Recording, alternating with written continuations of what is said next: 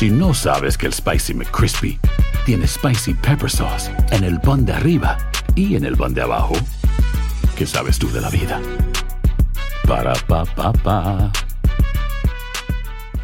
Cassandra Sánchez Navarro junto a Catherine Siachoque y Verónica Bravo en la nueva serie de comedia original de VIX, Consuelo, disponible en la app de VIX ya. Bienvenidos al podcast del Noticiero Univisión Edición Nocturna. Aquí escucharás todas las noticias que necesitas saber para estar informado de los hechos más importantes día con día. Donald Trump se anota otra victoria en la carrera hacia la Casa Blanca. El expresidente ganó las elecciones primarias republicanas en New Hampshire al superar a Nikki Haley. Le contamos qué sigue ahora y cuál fue la reacción de su rival. This race is far from over. There are dozens of states left to go. Estado de emergencia en San Diego por los graves daños causados por colosales inundaciones repentinas que sorprendieron a los propios expertos. Los aguaceros rebasaron el sistema de drenaje completo. La inteligencia artificial podría determinar si la quimioterapia es conveniente o perjudicial para pacientes de cáncer. Le contamos todo sobre un experimento que brinda esperanza en la batalla contra esta enfermedad. Y la jirafa Benito ya se encuentra en su nuevo hogar en Puebla, México. Tenemos las imágenes. Este es Noticiero Univisión, edición nocturna, con Maite Interiano y Elian Sidán.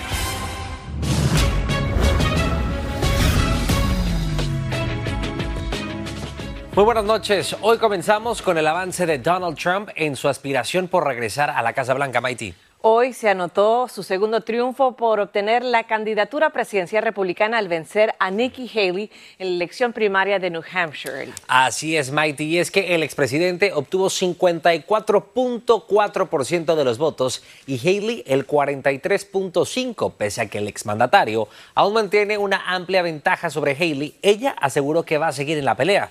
Y Blanca Rosa Vilches está en vivo con más de esta jornada electoral. Muy buenas noches, Blanca, te escuchamos.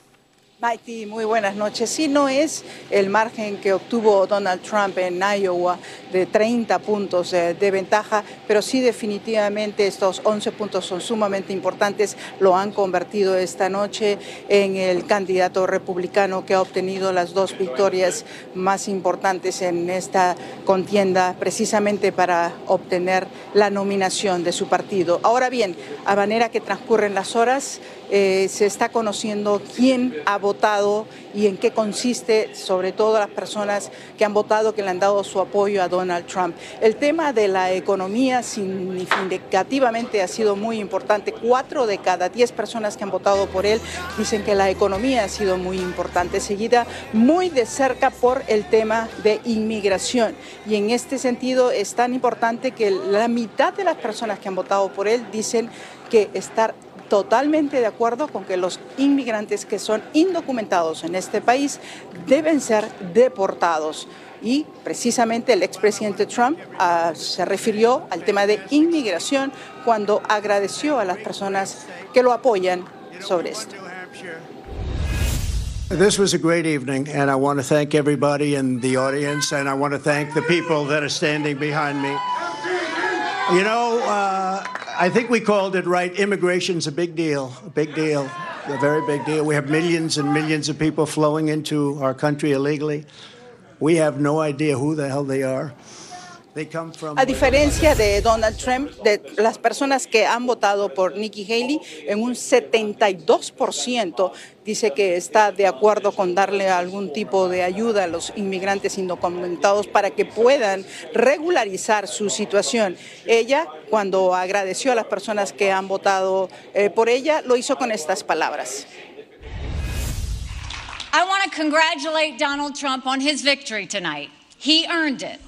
And I want to acknowledge that. This race is far from over. There are dozens of states left to go. Esta noche dijo Nikki Haley no se va a escribir su obituario, es más, dijo ella sigue en plena campaña, no va a desistir, no va a renunciar y que por supuesto su estado, el estado que ha votado por ella en dos oportunidades consecutivas, le toca exactamente en un mes a Carolina del Sur votar por ella, aunque hay que decirte que en realidad tampoco las encuestas la están favoreciendo en Carolina del Sur. Y como decimos, tiene exactamente cuatro semanas más para avanzar y para ver si convence a su electorado. Regreso con ustedes. Muchísimas gracias, Blanca. Vamos a estar muy pendientes de lo que pasa.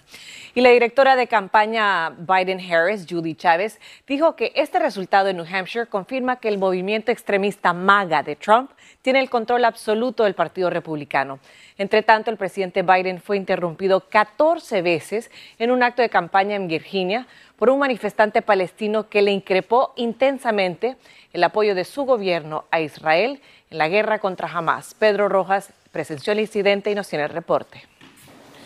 Así es, el presidente Biden llegó a este lugar en Manassas, en Virginia, para hablar con sus simpatizantes junto a la vicepresidenta Kamala Harris. Es la primera vez que los dos se unen ya como formalmente candidatos para la reelección a la Casa Blanca. Además vino la primera dama y por supuesto el esposo de la vicepresidenta Kamala Harris. El acto comenzó de manera regular, todos hablaron y cuando le tocó el turno al presidente Biden, que fue el último, la última, el último orador de este evento, comenzaron los abucheos de manifestantes pro-palestinos que ingresaron de alguna manera a este lugar. Al menos 12 de ellos durante todo el mensaje de Biden le interrumpieron y esto generó justamente bastantes inconvenientes para el presidente que no logró de alguna manera comunicar todo el mensaje que traía para enfatizar la importancia de la defensa de los derechos de reproducción de la mujer.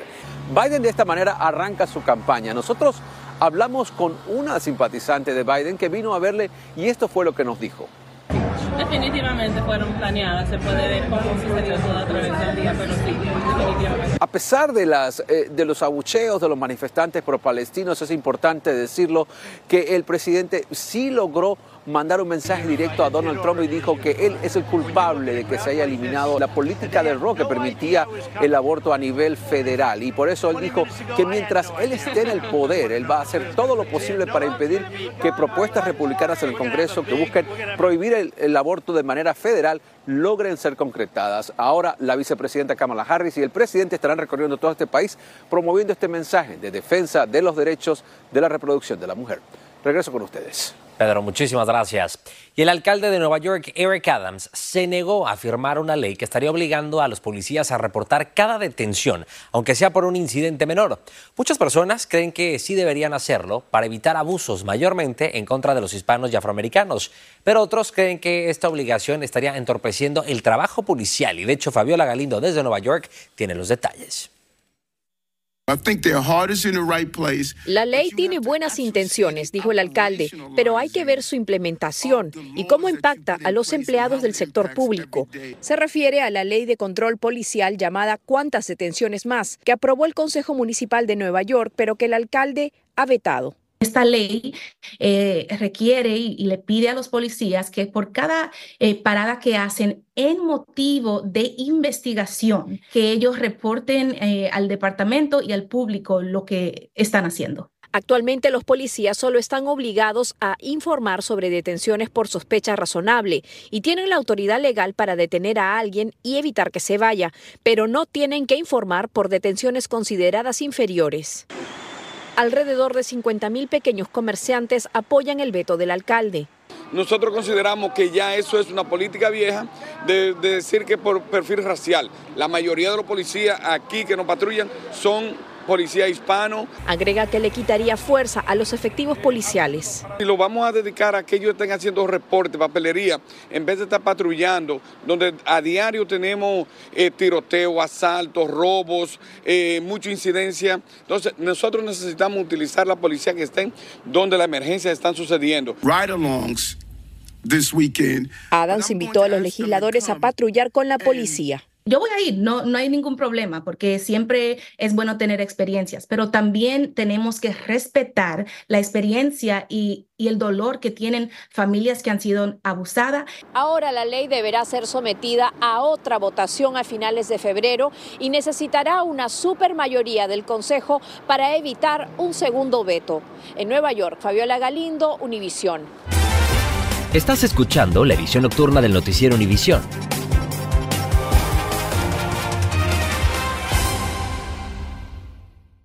Cassandra Sánchez Navarro junto a Catherine Siachoque y Verónica Bravo en la nueva serie de comedia original de VIX, Consuelo, disponible en la app de VIX ya. Continuamos con el podcast de la edición nocturna del noticiero Univisión. Y pasamos al estado de emergencia en San Diego por la gran destrucción causada por masivas inundaciones repentinas que tomaron por sorpresa incluso a los meteorólogos. Las aguas arrasaron decenas de autos, dejaron sumergidos vecindarios enteros y carreteras y causaron millones de daños materiales. Jaime García conversó con los damnificados. Es un desastre, algo nunca visto. En zona de desastre quedó convertida esta sección del vecindario hispano de Shelton en San Diego, donde la fuerte tormenta invernal de este lunes provocó destrucción y miedo a su paso. Las corrientes eran fuertes, los carros iban por todo. todos los carros, no, no, era algo horrible. En solo tres horas la tormenta precipitó más de cuatro pulgadas de lluvia, formando verdaderos ríos que arrasaban con todo lo que encontraban a su paso, inundando el interior de las casas y provocando momentos de desesperación. Estaba saliendo la gente por las ventanas. Toda la gente estaba gritando, todos en los techos. Con el agua dentro de su casa, Lourdes Acevedo pidió la ayuda de rescatistas que estaban en otras partes de la ciudad. Yo pedía, ¿por qué no mandan helicópteros? Porque si hacía falta, o lanchas o algo, no lo hicieron. Este es el nivel que alcanzó la inundación en este vecindario de San Diego, en cuyas casas, en el interior actualmente, solo quedan muebles y enseres domésticos echados a perder. Este vecino responsabilizó del desastre a las autoridades municipales de San Diego, señalando que en el año 2018 los demandaron ante una corte porque no limpiaban de basura los drenajes para tormentas. Si nosotros fuéramos tal vez otro color, este, ah, tuviéramos más ayuda. El gobernador de California declaró estado de emergencia en San Diego, lo que incluye beneficios de desempleo para las personas afectadas. En San Diego, California, Jaime García, Univisión. Jaime, muchísimas gracias. Y el alambre de púas permanece instalado en Texas junto al Río Grande a pesar de que la Corte Suprema determinó que la patrulla fronteriza tiene autoridad para retirarlo. Esta decisión fue una victoria para la administración Biden contra la orden del gobernador de Texas, Greg Abbott, de colocar este cerco. La patrulla fronteriza dijo que está revisando el fallo de la Corte Suprema para determinar sus siguientes pasos. Y cambiando de tema, un fusil como este, calibre 50, con un alcance de 6.000 pies, se usó para derribar un helicóptero militar mexicano en 2015. Armas como estas, que son de uso exclusivo del ejército de Estados Unidos, están llegando a manos de los cárteles de México, lo que preocupa muchísimo al gobierno de ese país. Gerardo Reyes nos cuenta cómo opera el negocio del tráfico de armas a México. En los desfiles de ostentación de armamento de los narcos mexicanos se ha vuelto muy común la presencia de armas de uso exclusivo del ejército de Estados Unidos, según expertos y funcionarios. Eh, hay una cosa muy importante y es que la Secretaría de la Defensa alertó a los Estados Unidos sobre armas que están entrando a México que son de uso exclusivo del ejército estadounidense. Y es muy urgente que se haga una investigación al respecto. De acuerdo con la Secretaría de Defensa, desde 2018 se han encontrado en poder de los narcos 221 ametralladoras automáticas, 56 lanzagranadas y una docena de lanzacohetes que pertenecieron al ejército estadounidense.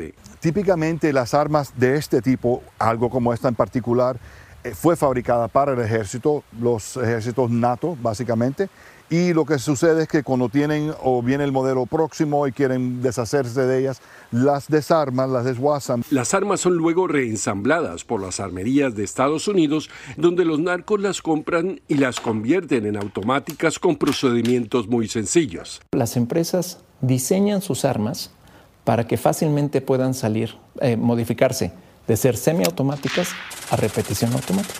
Con algún dispositivo que se puede comprar en estas plataformas de venta digital. Como lo estableció Univision Investiga, una de las armas usadas por el cartel Jalisco Nueva Generación para derribar un helicóptero del ejército mexicano en 2015 salió de los depósitos del ejército de Estados Unidos. 18 ocupantes de la aeronave murieron. Yo no lo tenía detectado. El lunes el embajador de Estados Unidos en México reconoció que no estaba muy familiarizado con el tema.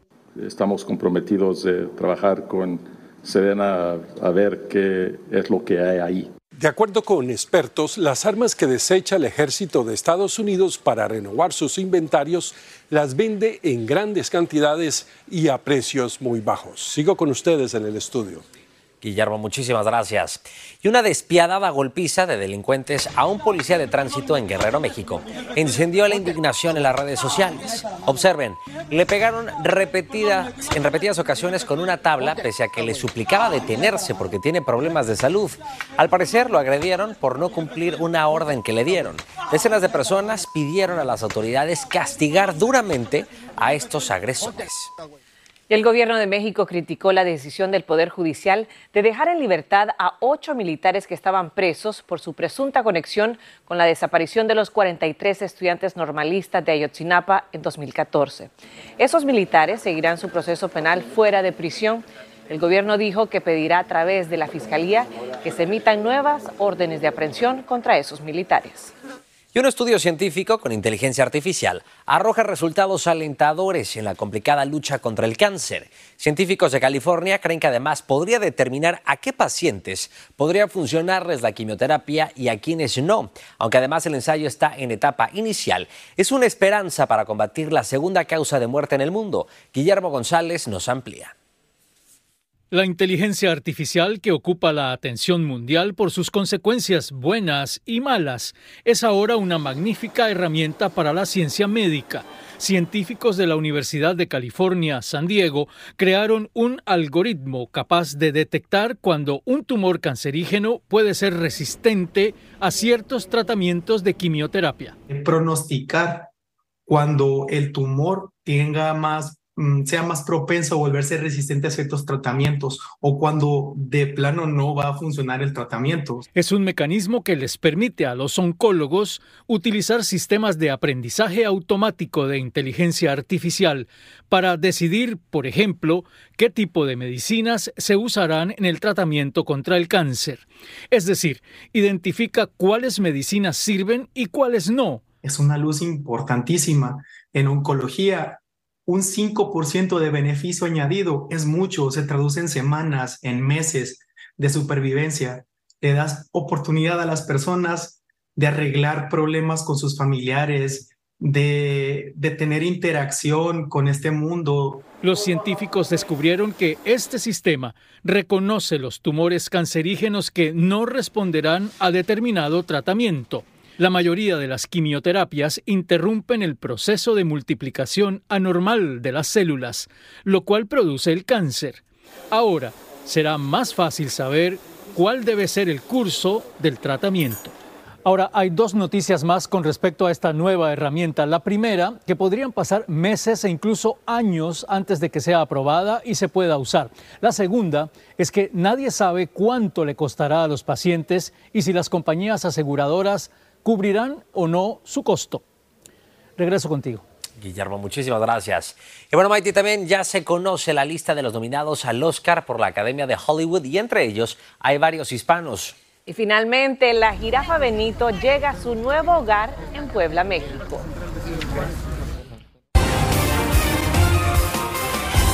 Un juez de Nueva York retrasó una semana, hasta el 12 de febrero, el juicio por tráfico de drogas contra el expresidente de Honduras, Juan Orlando Hernández. También le concedió al exmandatario un abogado nuevo, como él pidió. El juicio por narcotráfico contra Hernández será con un jurado en el Tribunal Federal para el Distrito Sur de Nueva York. Y la cadena de comida rápida In-N-Out Burger dijo que por primera vez en su historia estará cerrando un restaurante. Será en Oakland, en California, y esto a causa del aumento de la criminalidad y la delincuencia en dicha ciudad. Y hoy se conocieron los nominados al Oscar y entre ellos hay varios hispanos. América Ferreira fue nominada como mejor actriz de reparto por la película Barbie. Para el Oscar de director de fotografía están nominados el chileno Pablo Lorraín por El Conde y el mexicano Rodrigo Prieto por Los Asesinos de la Luna. Y para el Oscar a la mejor película internacional fue nominada la cinta española La Sociedad de la Nieve. Y también Benito llega a su nuevo hogar en Puebla, donde va a iniciar una nueva vida con todo lo necesario y junto a una manada de jirafas.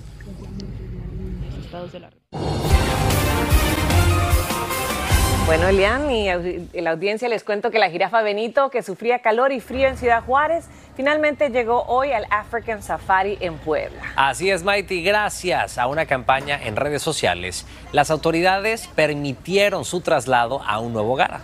Y hasta el gobernador de Puebla le dio la bienvenida al famoso Benito, quien ahora contará con todas las comodidades necesarias, incluyendo techo, alojamiento y agua. Bueno, Mighty, también el African Safari dice que Benito será un cemental para esa manada de jirafas que ya lo aguarda una vez que termine su cuarentena. Bueno, habrá que visitarlo. Una, ya que tiene un nuevo hogar y bueno, qué bueno que esta historia tuvo un final feliz. Así es, Mighty. Gracias por su sintonía, muy buenas noches y hasta mañana. Gracias por escucharnos. Si te gustó este episodio, síguenos en Euforia, compártelo con otros publicando en redes sociales y dejándonos una reseña. Cassandra Sánchez Navarro junto a Catherine Siachoque y Verónica Bravo en la nueva serie de comedia original de VIX, Consuelo, disponible en la app de VIX ya.